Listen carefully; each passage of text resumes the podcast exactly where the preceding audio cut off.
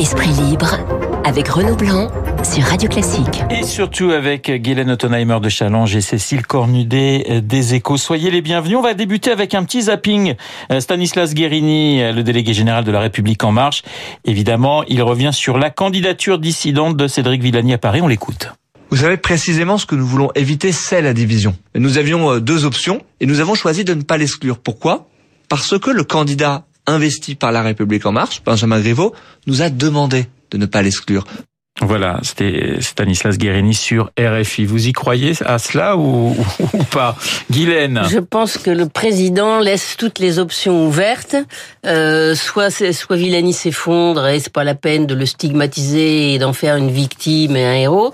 Euh, soit sur le terrain, décidément, Griveaux n'arrive pas euh, à séduire les, les Parisiens et euh, garde cette image assez antipathique et ce manque de, de, de disons, d'affectif qui a il n'y a pas d'affection pour lui. Euh, tous les maires, on le voit, Chirac, Tibéri, euh, Hidalgo, c'est des gens qui ont de la patte humaine et on a l'impression que Griveaux, ça lui manquait. Il n'arrive pas à combler ce, déficit affectif et à ce moment-là, euh, Villani s'envole et il sera LREM et il n'y a pas, il y a pas de problème. Donc je pense que voilà, c'est surtout faut pas, faut pas stigmatiser trop, ça peut lui faire de la pub et et puis faut pas fermer la porte à l'avenir quoi. Voilà, souvent Cécile, on, on exclut puis on réintègre après la victoire.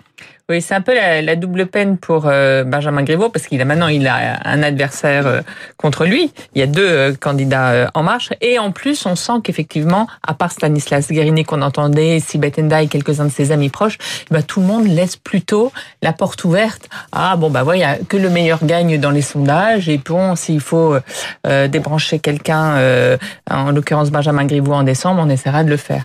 C'est ça doit pas être simple du coup pour pour commencer son début campagne. Cela étant, on ne sait pas justement ce que euh, les deux, justement, dans, dans, dans une campagne, hein, Cédric Villani, il était assez long dans son dans son discours de, de, de présentation. Euh, voilà, Benjamin Griveaux peut peut-être aussi se, se, oui, se Benjamin, révéler. Benjamin Griveaux, il joue sur le côté pro carré. Euh, Cédric Villani, il joue sur le dégagisme. Il faut quelqu'un de neuf qui ose tout euh, euh et qui en plus euh, a une notoriété euh, internationale. Donc c'est vraiment deux paris totalement différents. Qu'est-ce que choisiront les électeurs? Quelqu'un qui continue le dégagisme et qui qui paraît un homme libre, ou quelqu'un bah, qui est capable de s'attaquer aux trottinettes, aux, à leurs problèmes quotidiens à Paris. Donc ça c'est ça le pari. Ils sont sur deux créneaux finalement très très différents. Évidemment, on imagine que Anne Hidalgo se, se, se, frotte les mains. Juste une petite question. Vous avez le, le sentiment qu'on qu revit ce qu'on avait connu en, en, 2001 ou ce qu'on avait connu en 77 Bon, oui, on l'appelle d'ailleurs déjà dans les rues de Paris Benjamin Grimaud, Benjamin Dornano. Vous savez, vous vous souvenez, oui, Giscard désigne Dornano ministre proche euh, euh, pour prendre Paris, première élection, et euh, normalement, euh, il doit conquérir Paris. Il est déjà dans le fauteuil et arrive Chirac en embuscade et, euh, et qui gagne Paris. Donc voilà, on a l'impression que Griveaux est un peu dans la même posture. mais Villani ne serait pas allé au combat si Griveaux avait pris toute la place qu'il mmh. devait prendre. Euh, il est quand même investi par La République en marche, c'est quelqu'un de nouveau, euh, il, il, a des moyens, il est, il est en campagne depuis des mois, euh, il aurait pu décliner déjà un projet un peu euh, époustouflant, et il y a un vide. Donc Villani voit qu'il y a un vide. D'ailleurs, dans les sondages, euh, il était à égalité avec Griveaux. Et ce qui a déclenché, c'est que la commission d'investiture lui a mis un zéro pointu. Ça a été un zéro pointé, ça a été 100% de voix pour Griveaux, alors qu'ils étaient un peu à touche-touche. Donc il l'a très mal pris, il a jamais rien perdu. Villani, tout d'un coup, il se trouve avec un zéro. Euh, ça, ça, son honneur lui oblige à se venger. Et puis il y a deux stratégies très différentes, parce que vous parliez d'Anne Hidalgo. Griveaux va essayer de mordre sur Hidalgo, parce qu'il est un peu sur ce créneau écolo, social, intellectuel, bobo.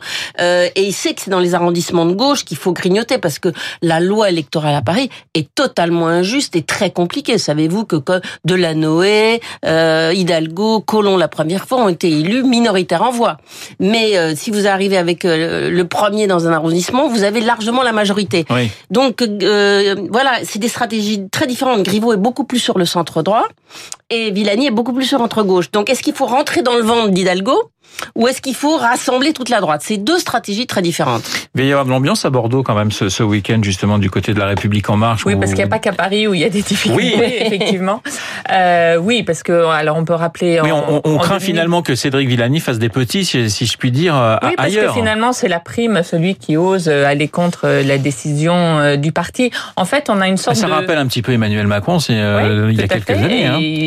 C'est un peu la complexité oui. d'Emmanuel Macron, c'est qu'il a fait ce qu'il n'aimerait pas qu'on lui fasse. Donc euh, du coup maintenant une fois qu'il est au pouvoir, comment il, il gère euh, toutes ces têtes folles. Et puis on a une tension qu'on retrouve partout entre une logique de parti, la, la, République en marche qui est dans sa logique propre, qui veut perdurer, qui veut créer un maillage, qui veut récompenser les marcheurs sur le terrain, et une logique plus euh, politique euh, à Paris de rassemblement pour Emmanuel Macron de préparer la prochaine présidentielle en, en adoubant des maires de droite, en adoubant des maires de gauche. Et ces deux logiques-là sont totalement en tension et euh, sont concurrentes et euh, agissent toutes les deux au nom d'Emmanuel Macron. Donc voilà, ce qui crée des concurrences partout. Guylaine, ça s'annonce quand même beaucoup plus compliqué les municipales pour euh, la majorité présidentielle que les européennes.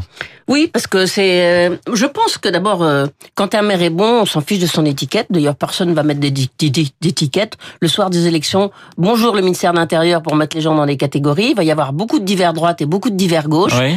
Mais au-delà de ça, moi, je pense que le clivage droite-gauche va un peu ressurgir lors de ces municipales parce qu'il y a des habitudes, il y a des villes qui sont de droite depuis très longtemps, des villes qui sont de gauche. Alors de gauche, ça peut, peut vouloir dire vert, ça peut vouloir dire socialiste, ça peut vouloir dire un, un en marche de gauche parce qu'il y a des en marche de gauche et des en marche un peu plus à droite. Donc c'est très difficile pour eux de s'implanter. Et comme le disait Cécile, c'est compliqué parce que à Paris, ils voudraient bien avoir un certain nombre de conseillers municipaux parce qu'il y a les sénatoriales derrière, donc ils veulent prendre des places. Mais sur place, c'est difficile de dire à un mouvement de s'implanter, de dire ah non non, n'y allez pas aux élections locales. Euh, c'est très compliqué. Et je pense que le clivage droite-gauche va, va un peu ressurgir à, à l'occasion de ces municipales. Alors il y a les municipales et puis la réforme des retraites. Éric Woerth nous en parlait. Vous allez voir, c'est un son très court. Il était chez nos confrères d'Europe.